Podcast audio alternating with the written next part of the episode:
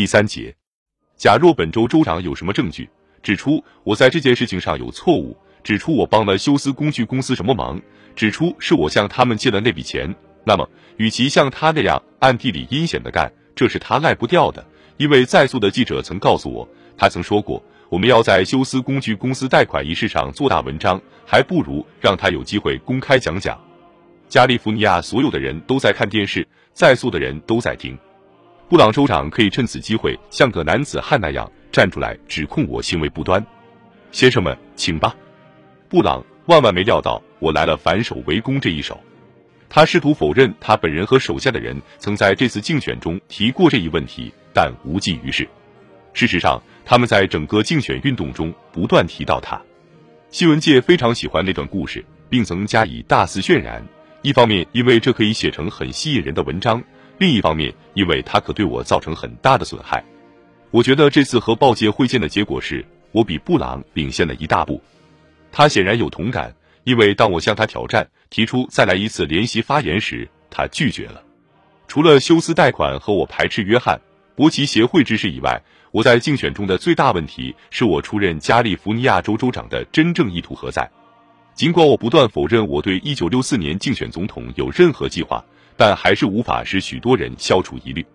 在竞选中所做的一次民意测验表明，我面临的困难到了什么程度？百分之三十六的人认为我对于出任州长是真心实意的，百分之六十四的人认为我渴求竞选总统。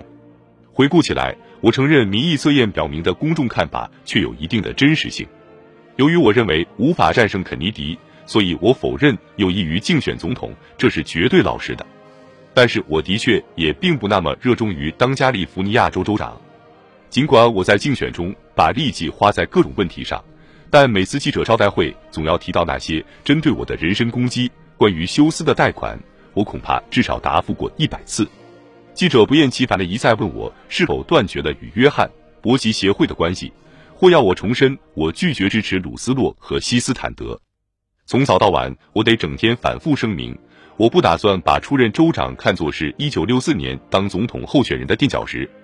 我提出了好些详细的建议，诸如有关州政府开支、犯罪、教育等问题，以及有必要使加利福尼亚工商业的趋势有所改善等。但大多数记者对此很少表示兴趣。十二月二十二日晚，肯尼迪总统在一次十分引人注目的电视演说中宣称，苏联已把中程核导弹运进了古巴。他宣布美国海军封锁古巴，并要求苏联立即拆除并撤走导弹。全世界紧张地注视着赫鲁晓夫对这一直接挑战所做出的反应。美国似乎在一场核战争的边缘上摇摆了差不多有两天的时间，像以往发生国际性危机时一样，举国上下团结一致支持总统。我在奥克兰发表了一项声明，又在圣迭戈做了一次全州性的电视讲话。都表示我坚决支持肯尼迪的行动。有关古巴导弹危机的新闻报道，在一九六二年竞选最后几天压倒了其他一切新闻。一九五六年选举前夕的最后日子里，爆发了苏伊士和匈牙利叛乱事件。史蒂文森当时一定会有的那种感觉，现在我算是体会到了。我知道，这时要缩小民意测验中布朗领先的差距的一切机会都已一去不复返了。在选举之夜。我们不得不把那出沉闷的戏一直上演到幕落。当天下午，我很早就离家到旅馆去。我对家里说：“一待有个分晓，我会马上打电话回家的。”午夜前，事情已告结束。虽然双方得票数仍很接近，我对州里的情况了如指掌。我知道那些尚未揭晓的选区的总票数已不足以使我转败为胜。我在凌晨三时左右上床睡觉。等到我七时左右起床时，最坏的局面得到了证实。在所投的约六百万张选票中，我以二十九点七万票之差败于布朗。赫布克莱因下楼去宣读我承认失败的声明。我在房间的电视机上看到记者在为难他，非要我下去亲自露面不可。他们如此坚持，弄得克莱因最后只好上楼来问我是否考虑见见他们。一直郁闷在我心头的愤怒、沮丧、失望和疲劳一涌而出。我说：“操他娘的！我不见他们，我没有必要去见他们，我就是不见。”赫布，你把我对布朗表示认输的发言给他们读一遍。假若他们想知道我在哪儿，你可以告诉他们我已回家和家里人在一起。克莱因又去到楼下。我离开时，朝电视机看了一眼，听见记者还在用侮辱人的语气追问尼克松在哪里，好像我有义务非见他们不可。我说我这就下去，边说边走向电梯。我走进记者招待室，登上赫布正在用话筒说话的讲台。我没有时间修整面容，我内心火急了，我的样子更糟糕。我开始说早安，各位先生。既然克莱因先生已发表过了声明，既然报界所有人士又都因为我失败了而兴高采烈，那么我就来谈谈自己的看法吧。我看到好多记者在交换眼色。看上去我的表现并不像他们预期的那样低声下气。我向我的工作人员和许多帮我竞选的志愿工作者表示感谢。我对共和党在纽约、宾夕法尼亚、俄亥俄、密歇根等州的胜利做了评价。我也祝贺布朗取得了胜利。然后我回到了主题，一开头我谈了两三件有关报界的事。我注意到你们之中有几位看来有点恼火。我对报界的观感从未真正尽情吐露过，现在我想畅谈一下。恐怕不能说今天任何一个美国政界人物会有这种态度。在我十六年的竞选岁月里，从来没有为了一个记者的报道向发行人、编辑抱怨过。我认为记者有权写他想写的东西。我认为，假如一个记者认为某人该胜而另一人不该胜，不管在电视上也好，在电台或其他地方也好，他应该这样说。我要对记者们说，有时候我想，嗯，我希望你们应该像你们审查我那样，也想详细细的审查审查我的对手。在我向报界告别之时，我所能讲的是，自西斯案件以来的十六年中，你们也够够高兴了，因为你们一直有机会攻击我。我想我被你们攻击的够呛，但我也没有少骂你们。我继续说，我现在就要和各位先生分手了，你们可以去写，你们也可以任意解释，那是你们的权利。但我在离开你们时，希望你们知道，请想一想，你们失掉的可真不少呀！你们再也不能捉弄、逗耍尼克松了，因为各位先生，这是我最后一次的记者招待会，这将是我有幸得到机会能与各位斗斗智的一次招待会。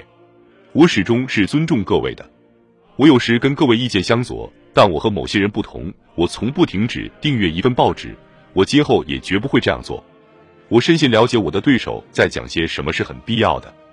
我希望今天我讲的话，至少会叫电视台、电台和报界首先认识到，他们负有报道所有新闻的重大责任；其次认识到，当他们反对一个候选人时，他们可以跟这位候选人过不去，但他们既有权利也负有责任的认识到，如果他们这样做的话，至少总还得单独派个记者跟随竞选运动，以便报道那个候选人随时随地讲了些什么话才对。谢谢各位先生，再见。房间里的人都呆若木鸡，哑口无言。我知道赫布大为震惊，并感到失望。我转身向他说：“赫布，我是为了你才这样说的。这帮人活该挨这一顿，我为此颇感高兴。”大多数支持我的人和差不多所有报界人士都认为，这场所谓最后一次的记者招待会是我个人的和政治上的奇灾大祸。莫里斯坦斯对我说。他认为这会使我的律师业务丧失每年营业额达十万美元的新客户。批评我和反对我的人则把他看作为决定终身的自作自受的打击，因而兴高采烈。专栏作家玛丽·麦格罗里称之为理查德·尼克松最后一次的大喊大叫，并报道说尼克松做了一场持续十五分钟的漫无节制、语无伦次的中目独自，恐怕这在美国政治史上还是举世无双的。他不顾一切的乱说一阵，叫他手下的人都看得发了呆，反应并不都是消极的。我收到全国各地的朋友和支持者发来的成千封信和电报，他们说终于有人敢于把报界痛骂一顿，他们为此感到高兴。我从不懊悔我在最后一次记者招待会上讲过的话，我认为这是对新闻界的警告，就是说我不会任凭他们随便发出对我怀有偏见的报道而无所作为。在这方面，我认为以后几年里，我之所以能从报界得到较为公正的待遇，部分归功于这一插曲。单从这一点来看，也是值得的。选举后的星期天晚上，霍华德 ·K· 史密斯在美国广播公司电视台主持了一场称为“理查德·尼克松的政治讣告”的半小时特别节目。他请了四个可以代表我多年的朋友和敌手的客人来参加这个节目：莫里、乔蒂娜和杰里。福特作为我的老朋友发言，我的竞选失败和我的记者招待会似乎成了我的政治生命结束的标志，他们为此深感惋惜。杰里，沃勒斯讲起1946年的竞选时，还是心酸万分。第四个参加者是阿尔杰西斯，史密斯就事论事地问他，在西斯钱伯斯案审讯期间，他对我的行为有什么想法？西斯以一种妄自尊大而又表示宽容的语调说，他对如何客观地把事实弄清楚兴趣较少。而对于想方设法把一项早有成见的计划弄得煞有介事，则兴趣较大。我认为他的行动是受野心和利己的动机驱使的。紧随着这句话的一阵喧闹，竟然帮助我从最后一次记者招待会的一个悲哀的输家形象，转变为类似受害人的地位上来了。甚至节目还没有结束，美国广播公司的电话总机就亮起了几百次要求通话的灯光。以后几天里，有八万封信件和电报蜂拥而至，对西斯的出场提出抗议。艾森豪威尔打电话给当时美国广播公司的一位高级负责人员吉姆·哈格蒂说：“让西斯上电视来对尼克松的失败评头品足，这种做法太不像话，简直令人难以置信，使他吃惊不已。”如果说美国广播公司准备为我发政治讣告，那些在肯尼迪政府里的人也不想听任事态自然发展。他们竭尽全力想置我于死地。在我竞选州长失败三个月后，他们对呈报的所得税的报税单进行了详尽的检查。几年之后，在一九七三年，国内收入署负责此事的督导员写信给罗斯伍兹，说明虽然他曾向华盛顿的上级汇报，原来的审查报告不变，他们还是把案卷分三次退回给他，反复援引报纸和杂志的文章，作为要给我追加税额的理由。这位负责会计检查的督导员每一次都勇敢地顶了回去，并尖锐地指出：“我们不是按照新闻界和杂志说的话来办事的，我们是根据事实做出结论的。”我实在难以相信，即使我已第二次被击败，即使我已被各地的政治观察家认为已无政治前途，也还有人坚持这种做法。在一九七二年泄露给《纽约时报》的司法部档案表明，司法部部长罗伯特。肯尼迪在他兄弟就任总统后没几个月，就利用司法部设法收集证据，以便就休斯贷款一事对我母亲和兄弟提出刑事起诉。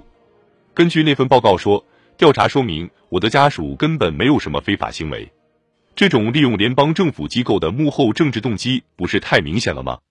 我尤其痛恨那种想通过搞我的家庭成员来搞我的做法。这些因政治目的而滥用国内收入署和司法部职权的势力，是肯尼迪政府盛行的党同伐异的典型做法。